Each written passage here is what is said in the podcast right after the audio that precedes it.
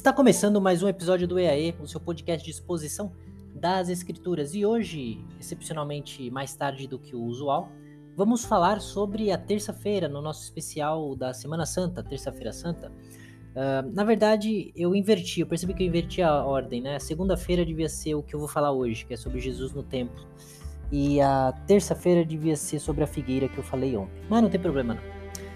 Por quê? Não sei se vocês já se pararam para perguntar. Por que Jesus, né?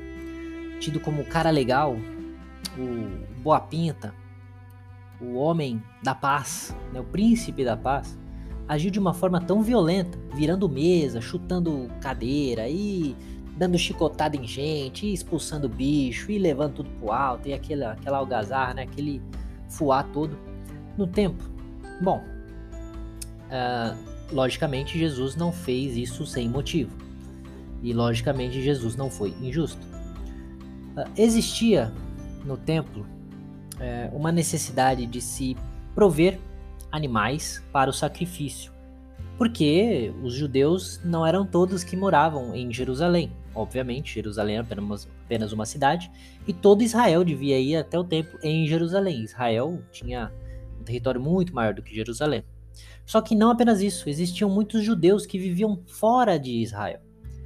E muitas vezes, não só o judeu que dentro de Israel morava longe e por isso não tinha condições de levar animais para o sacrifício, quanto mais aqueles que viriam de mais longe, mais distante. Muitos vinham do Egito, muitos vinham da Ásia.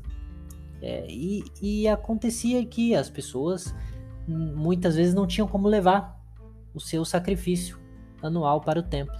Então viu-se a necessidade de criar é, uma espécie de um mercado ou algo do tipo para que a, os judeus que ali chegassem pudessem encontrar é, animais para participar da Páscoa, para fazerem o sacrifício e poderem participar da Páscoa. Lembrando que a Páscoa era um mandamento de Deus. Né? Então eles deveriam fazer aquilo todos os anos.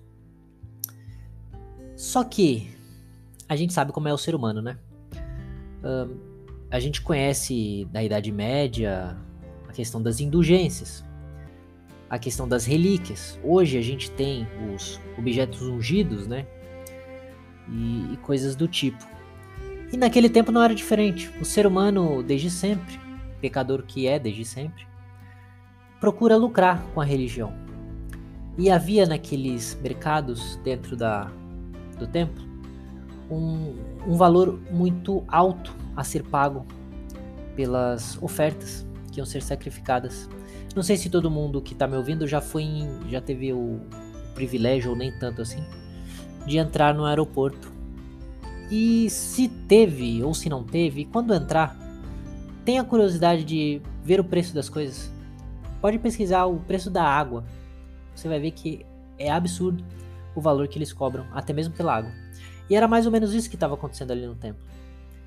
É, haviam muitos mercadores enriquecendo com algo que deveria ser simplesmente uma ajuda aos que eram necessitados poderem participar da Páscoa. E Jesus, quando viu aquela multidão fazendo comércio para se enriquecer por causa da fé alheia, Jesus ficou doido. Isso é uma coisa que Jesus não suporta, é ver pessoas utilizando da fé alheia em benefício próprio. E aí, de diversas formas.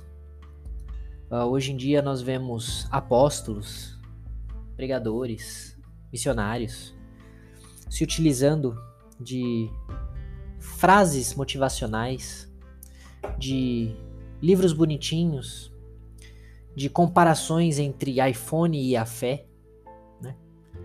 Para deixar aquela imagem impactante. E aí porque meia dúzia entra em prantos, porque meia dúzia tem um tremelique na perna. Essas pessoas são tidas como pessoas sérias, pessoas que estão a serviço do reino. E na verdade elas estão brincando com a fé daqueles que os escutam. Jesus, nesse mesmo dia, vai dizer os famosos sete ais. E dois desses sete ais dizem que esses fariseus e mestres da lei, ai deles, hipócritas. Primeiro, porque fechavam a porta do céu, de forma que nem eles entravam e nem eles deixavam que outros que queriam entrar entrassem. Ou seja, eles não só não entravam por conta de sua arrogância, de seu pecado, de sua hipocrisia, mas ainda atrapalhavam que outros entrassem, porque ensinavam essas coisas. E ai desses fariseus hipócritas, diz Jesus outra vez, que correm o mundo para fazer discípulos. Eles fazem de tudo para ter discípulos. Como eles se empenham para fazer discípulos? Não sei se vocês vão reparar, muitas igrejas se empenham como ninguém para evangelizar, para fazer discípulos. Mas Jesus vai dizer: e quando conseguem, tornam esses discípulos duas vezes mais filhos do inferno do que eles mesmos. É isso que Jesus viu naquele momento. Um ajuntamento de gente se aproveitando para enriquecer, para brincar com a fé do povo. E nessa terça-feira santa, o que, que a gente pode pensar? Será que tem gente brincando com a nossa fé e a gente não está percebendo? Será que a gente está caindo no conto de quem usa de palavras bonitas, fortes, impactantes, né, de discursos empoderadores? E aqui eu não digo apenas no sentido da fé mesmo, não. Existem métodos de retórica onde você consegue atingir a plateia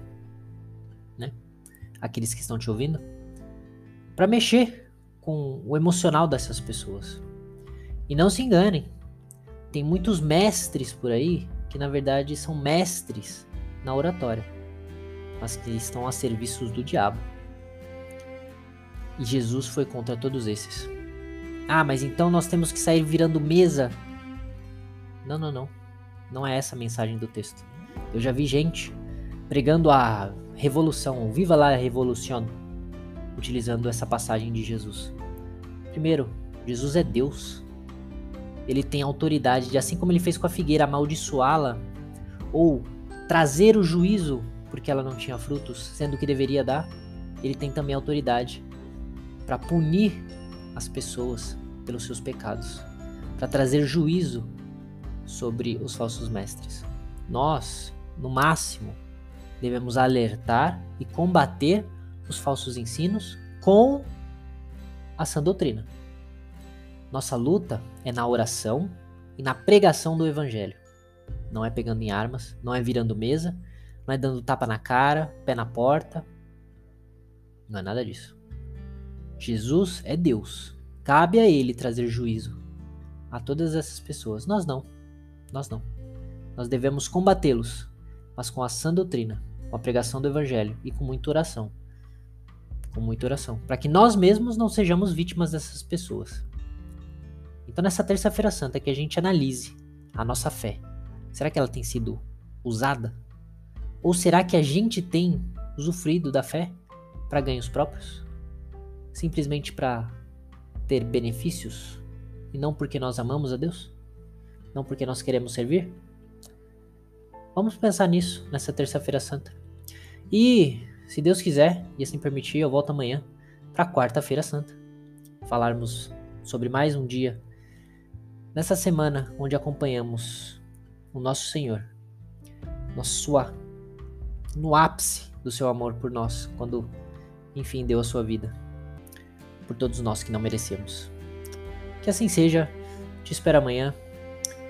Fique com Deus e que Deus nos ajude hoje e sempre. Amém.